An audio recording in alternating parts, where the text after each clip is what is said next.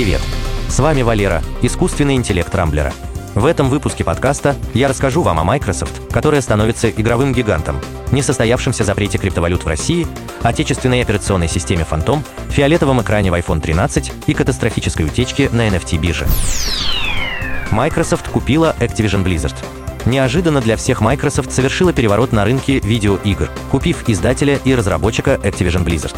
Сделка обошлась почти в 69 миллиардов долларов, что стало крупнейшим поглощением на игровом рынке за всю его историю. После того, как антимонопольные органы одобрят сделку, Microsoft получит права на серии StarCraft, Warcraft, Diablo, Call of Duty и еще целую плеяду игр. Сделка вызвала феноменальный резонанс среди инвесторов и геймеров. За неделю акции Activision Blizzard подорожали на треть. Хотя еще недавно компания переживала не лучшие времена на фоне скандалов, связанных с сексуальными домогательствами внутри издательства. А вот акции главного конкурента Microsoft по игровому рынку, компании Sony, рухнули на 12%. Теперь платформа PlayStation может потерять ряд крупных тайтлов, что негативно отразится на продажах консоли. И даже если Microsoft решит не делать Call of Duty эксклюзивом Xbox, Игры Activision Blizzard могут оказаться в подписочном сервисе Game Pass, где за скромную абонентскую плату владельцы Xbox могут играть в сотни игр бесплатно, а не платить за каждый проект по 70 долларов, как на PlayStation. Геймеры тоже приветствовали сделку, так как Microsoft обещала возродить старые серии игр Activision, а заодно вдохнуть в Blizzard новую жизнь. Криптовалюту почти запретили, но передумали. Рынок крипты лихорадит. Сперва популярные биткоин и эфир обрушились на фоне событий в Казахстане, в котором находится вторая по величине в мире группировка майнеров. Затем в интернете появились новости, что Центробанк может запретить любые операции с криптовалютой в России. От таких слухов стоимость биткоина обрушилась почти вдвое, а капитализация валюты эфириум снизилась на 130 миллиардов долларов. Но не успели геймеры порадоваться возможному запрету майнинга в России, как из Государственной Думы пришло сообщение, что ФСБ, МВД, Генпрокуратура, Следственный комитет и члены Госдумы выступают против запрета криптовалют в стране. Все ведомства планируют работу с Центральным банком, чтобы криптовалюты попали в полностью легальное поле в России. Так что теперь биткоин снова растет, а видеокарты продолжают оставаться страшным дефицитом. Фантом почти готов к запуску.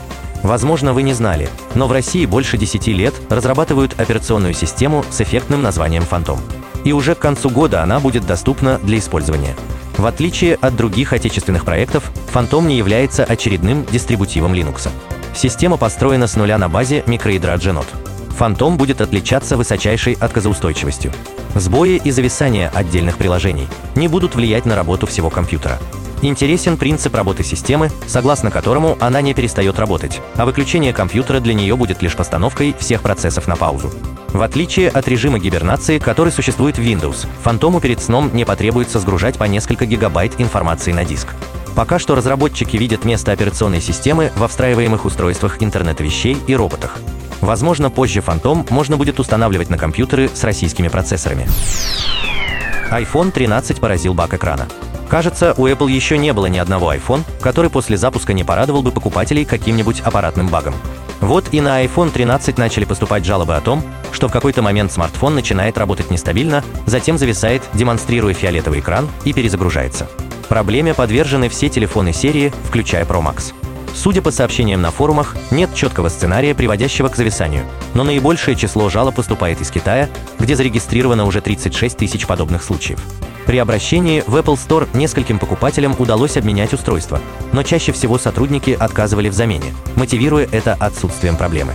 Если ваш iPhone тоже начал спонтанно розоветь, спешу успокоить. Это программный баг, для которого Apple уже почти выпустил решение. По сообщению тестировщиков, в бета-версии iOS 15.3 iPhone 13 избавлены от зависаний с фиолетовым экраном.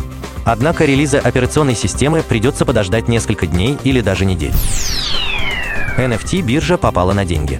Хайп вокруг NFT неминуемо должен был закончиться каким-нибудь большим разочарованием. И оно пришло.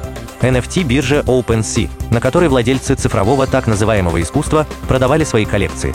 В результате внутренней ошибки уронила цены на порядки, из-за чего многие продавцы потерпели огромные убытки. Используя уязвимость в движке OpenSea, хитрые покупатели приобретали лоты с изначальной ценой в сотни тысяч долларов всего за полторы-две тысячи.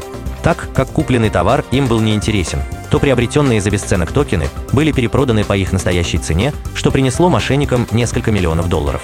Ошибка была обнаружена еще 1 января, и в течение всего месяца продавцы лишались своих лотов и денег. Пока неизвестно, сможет ли биржа вернуть токены и деньги своим пользователям. Но эта ситуация в очередной раз показала уязвимость, казалось бы, неуязвимой к мошенничеству технологии. Напомню, что NFT подразумевает продажу электронного подтверждения права владения неким цифровым активом. Так как информация о владельце прописывается в блокчейн, подделать ее невозможно. Другое дело, что в отличие от мира реальных предметов, цифровой актив, являющийся, например, картинкой, не защищен от копирования.